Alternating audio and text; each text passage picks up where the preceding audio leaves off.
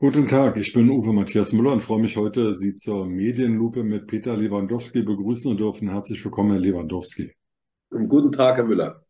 Herr Lewandowski, ganz aktuell, gerade flattert die Meldung rein vom Spiegel, dass Patrick Greichen wegen der verwandten Affäre im Bundesministerium für Wirtschaft und Klimaschutz als Staatssekretär ausscheidet.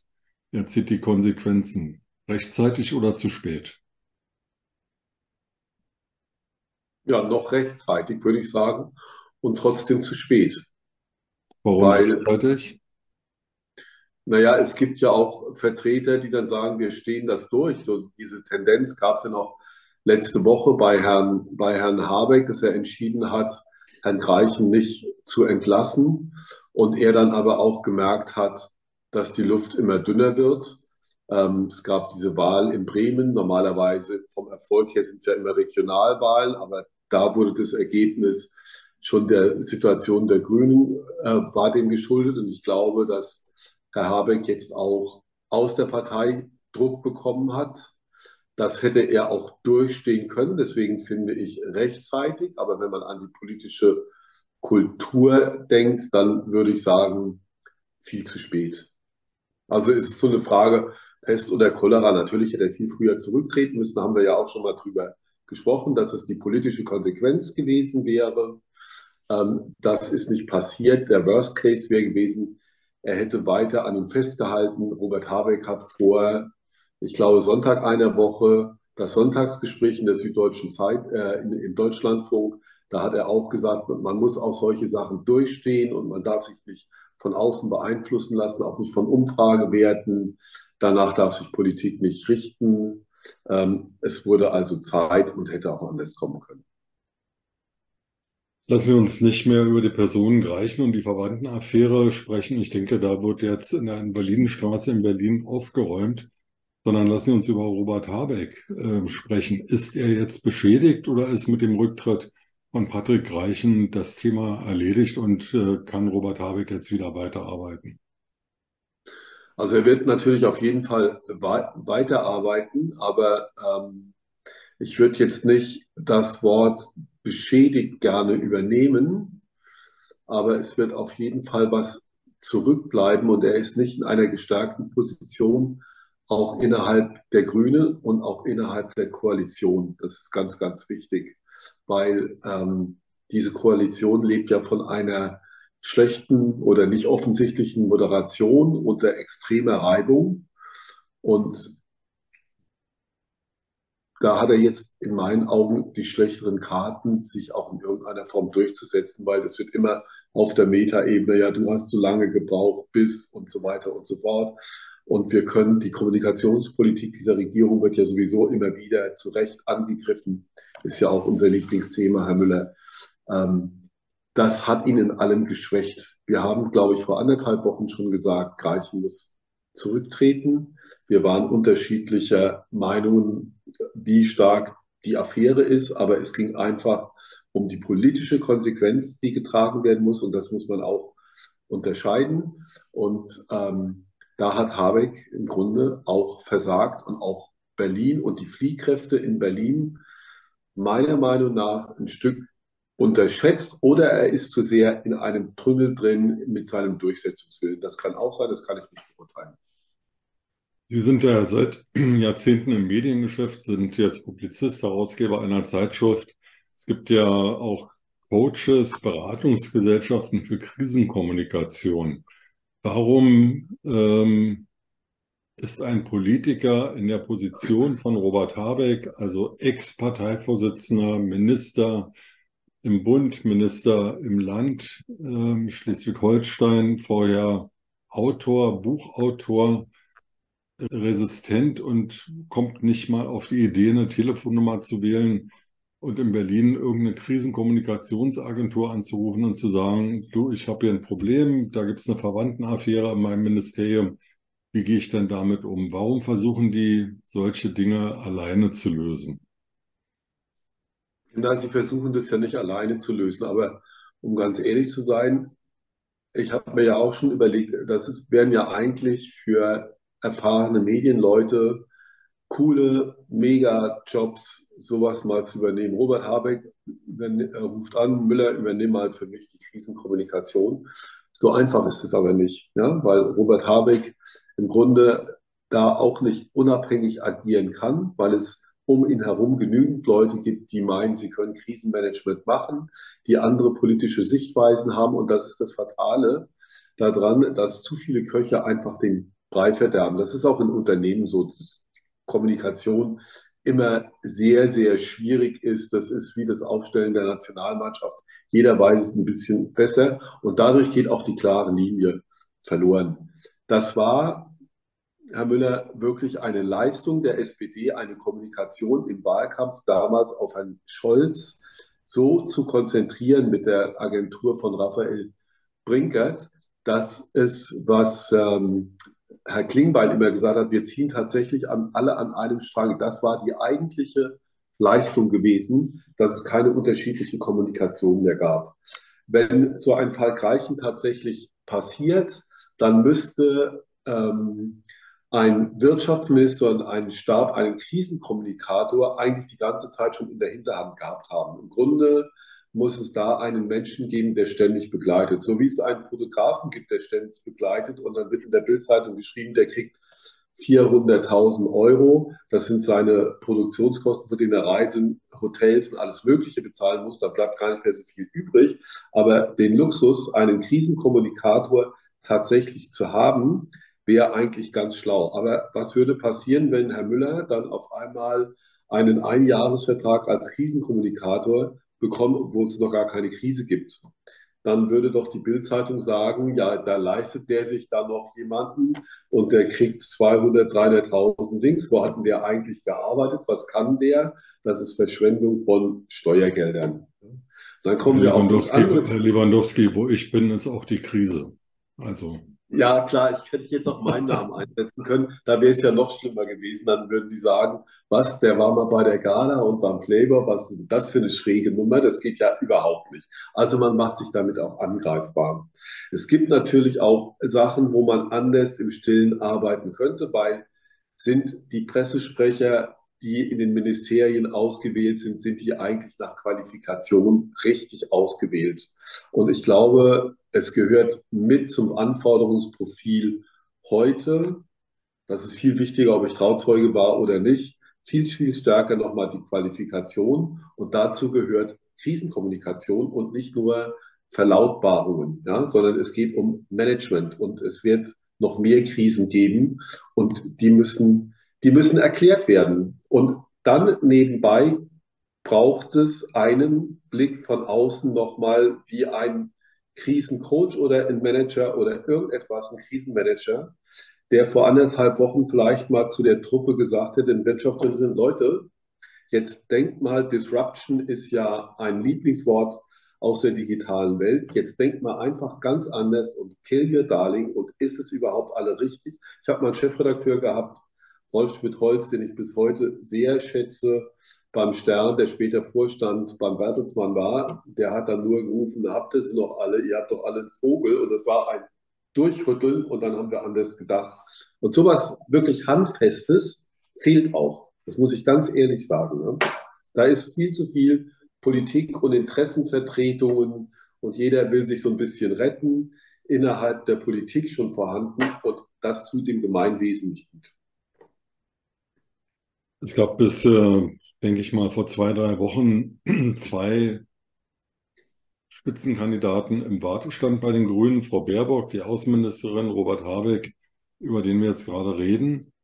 Und äh, vor einigen Tagen äh, wurde ein Grüner, nicht namentlich, aber als Grüner zitiert in einem Medium, Robert Habeck sei ein Narziss, und da war ich offen gestanden erschrocken. Mal angenommen, das ist jetzt nicht irgendein Ortsverbandsschriftführer, ähm, der da zitiert wurde, sondern irgendeiner, der auch einen Namen hat bei den Grünen, dann ist so eine Aussage ja schon heftig. Vor allem, wenn man weiß, was ein Narziss ist. Ähm, hat sich Robert ja, Habeck, hat sich Robert Habeck selber im Wege gestanden, dass er tagelang für Patrick Reichen gekämpft hat, obwohl man ahnen konnte, dass die Opposition und auch die FDP nicht nachlassen würde im Kampf gegen das Klimaschutzministerium und dort eben gegen die Personen Greichen?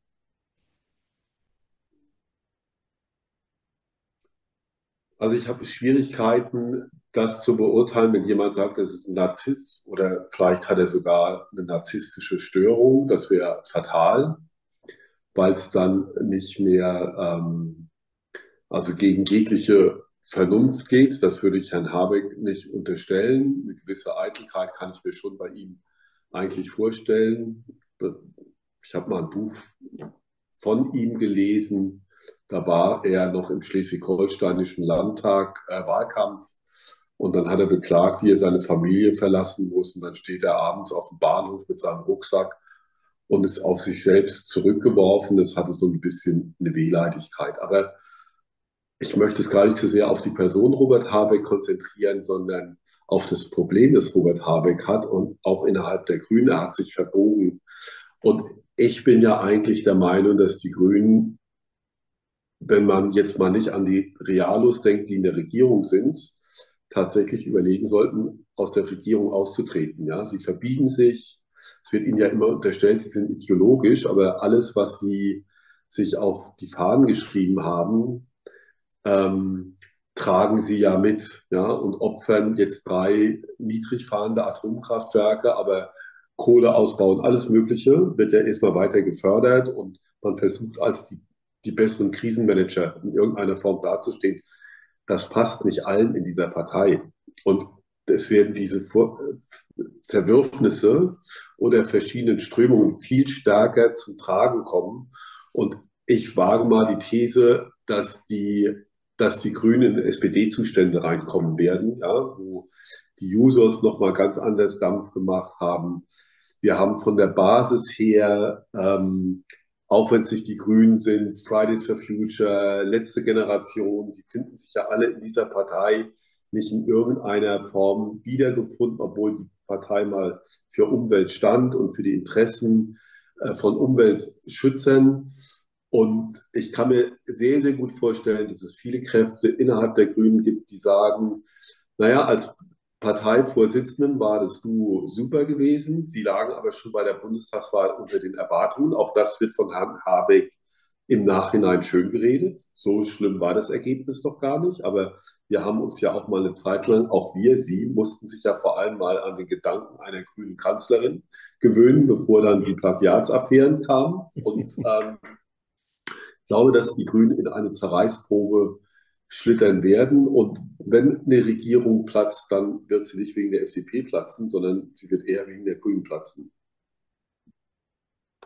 Warten wir es ab und schauen mal, wie die CDU darauf reagiert. Ich fand das Gesicht von Friedrich Merz ganz interessant am Sonntag bei der Karlspreisverleihung. Da musste er nämlich hinter Armin Laschet, der in der ersten Reihe saß, in der zweiten Reihe sitzen, hatte protokollarisch seine Ordnung, aber hat Herrn Merz offensichtlich nicht gefallen. Nein, das ist, ich bin Ihnen dankbar, dass Sie das ansprechen. Das ist das demokratische Dilemma. Ähm, wir haben ja gerade im Vorgespräch auch über Bremen gesprochen und die dortige Wahl.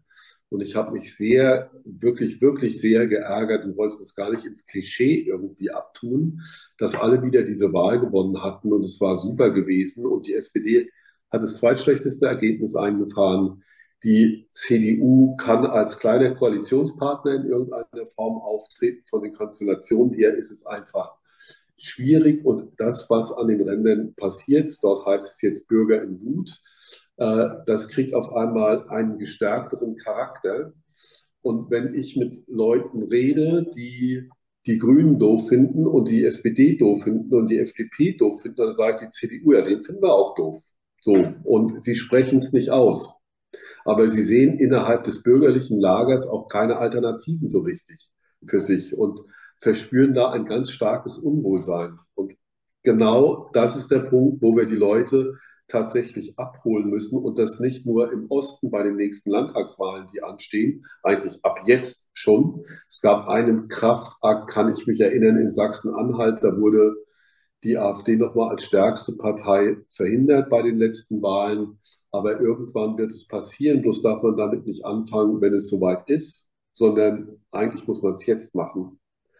Und ähm, das ist natürlich auch eine Frage des Politikmanagements in schwierigen Zeiten. Nun könnte man die CDU eigentlich, das meine ich jetzt wirklich ernst und nicht parteipolitisch gesehen, dafür als bestes Beispiel sehen, dass sie ihre Rolle als Oppositionspartei nicht richtig erfüllt, dass sie aber von allen möglichen Entscheidungen, weil sie nicht in der Regierungsverantwortung frei ist, Chancen vertut, sich richtig gut aufzustellen und sich alles nur da, es gab einen Parteitag, einen programmatischen Parteitag.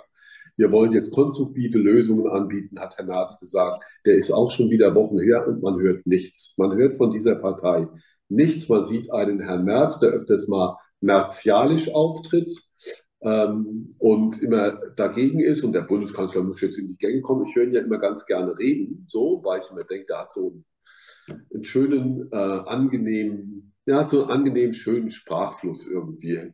Den hätte ich gerne als Lehrer irgendwie gehabt. Nicht bei dem, was er sagt. Aber ansonsten kommt nichts. Und dann sitzt er da und sitzt dann hinter Herrn Laschet und ist ein bisschen ja, schlechter gelaunt, weil er sich nicht wahrgenommen fühlt. Und das ist so der typische Politikcharakter, den man eigentlich auch so nicht mehr haben will, um ehrlich zu sein. Und das macht es schwierig. Deswegen war Herr Habeck eine Zeit lang auch mal so beliebt gewesen. Da hieß es immer, ah, der kann, neuer Typus, der erklärt Politik anders, der geht damit anders um. Und dann ist er halt in diese Fänge reingekommen und das war es dann auch gewesen. Aber das Bedürfnis nach neuen Politikertypen, die anpacken, unkomplizierter sind, hinhören, ihre Eitelkeit nach hinten anstellen, der, da haben die Leute schon eine Sehnsucht danach, ja. Jetzt könnte man auch sagen, es gab mal Kennedy, es gab mal Obama, es gab ja solche Typen auch immer wieder mal, auch mit Willy Brandt vielleicht, keine Ahnung, aber das brauchen wir. Und zwar nicht nur eine Person, sondern viele. Also, wir haben jetzt keine Zeit mehr, aber ich würde die drei Namen oder vier Namen, die Sie eben genannt haben, gerne noch ergänzen. Und ich weiß, Sie schalten jetzt gleich ab. Donald Trump ist aber auch so ein Typ, der irgendwie überhaupt nicht ins Klischee passt. Gut oder schlecht will ich jetzt gar nicht diskutieren. Da sind wir ja weitestgehend einer Meinung, aber das ist halt auch so ein Antityp. Und ich würde gerne in einer nächsten Sendung, wenn es nichts Aktuelles gibt, wenn nicht wieder irgendein Greichen zurücktritt, mit Ihnen mal darüber sprechen, wie 75 Millionen Amerikaner auf die Idee kommen können, Donald Trump zu wählen. Die können ja nicht alle doof oder benachteiligt sein. Da muss es ja auch 10, 20, 30 Millionen geben, die studiert haben oder die New York Times lesen oder Washington Post oder Los Angeles Times oder was auch immer, Denver Post. Und trotzdem wählen die Donald Trump. Also da ist irgendwas in Bewegung in der Welt, was irgendwie ganz komisch ist. Auch Elon Musk stellt fest, dass Soros Aktien von Tesla verkauft und sagt nicht, das ist eine Wirtschaftsentscheidung oder eine privatrechtliche Entscheidung, sondern äußert sich antisemitisch, antisemitisch. Elon Musk antisemitisch gegenüber Soros. Also es sind schon ganz komische Zeiten, in denen wir leben. Ja, das sind aber die Populisten, aber ich bin Ihnen dankbar für Ihr Beispiel mit Amerika. Es ist alles andere als ein Aufbruchssignal, wenn ein Populist gegen einen über 80-jährigen ähm, Präsidentschaftskandidaten antritt. Darüber haben wir ja auch schon mal vor einiger Zeit gesprochen dass es da hätte wirklich dringend neuer Gesichter bedarf, bedurft, ja. Und ich habe gestern. Wenn wir, ähm, beide, wenn wir beide in den USA kandidieren würden, wären wir die Young Boys. Das ist ja leider richtig, genau.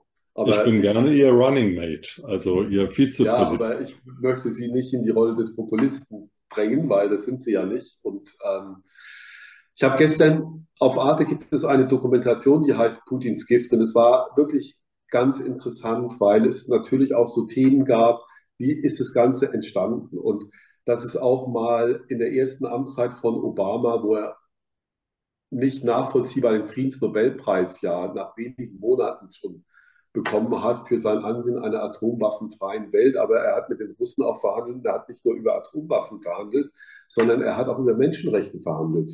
Wenn damit Frau Baerbock um die Ecke kommt, dann ist es feministische Außenpolitik und das ist alles ganz, ganz schlimm.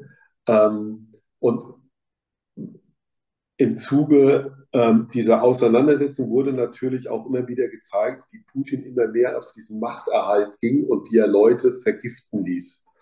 Und es gab einen amerikanischen, man hat dann Herrn, Herrn Obama, ähm, wollte man zwingen, politisch dagegen zu halten. Und er wollte das nicht aus diplomatischen Gründen. Ja, er hat zwar gesagt, bei den Verhandlungen Menschenrechte ist wichtig, aber er wollte es nicht zum Konfrontationsthema machen, weil er ja klar als Präsident auch realpolitisch agiert.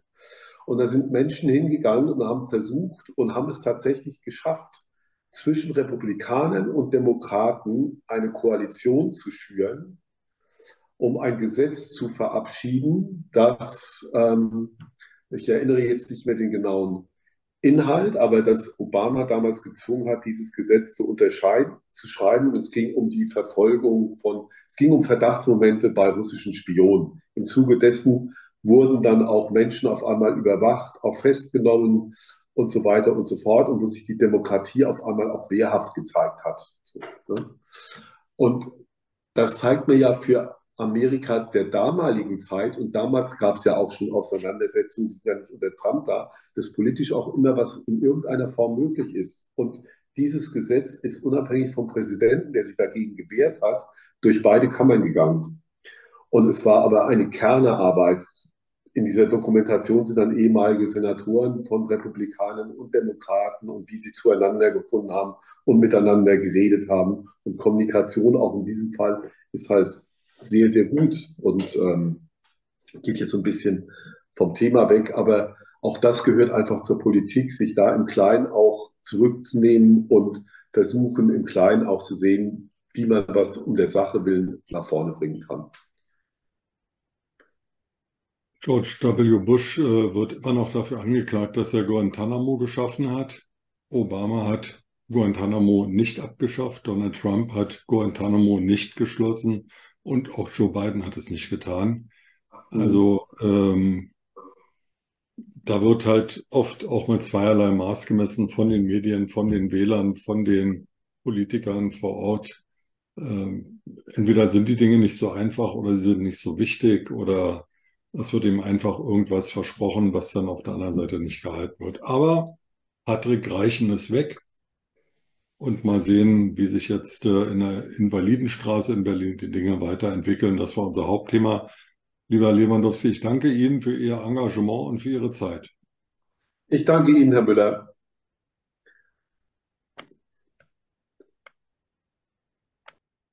Hm.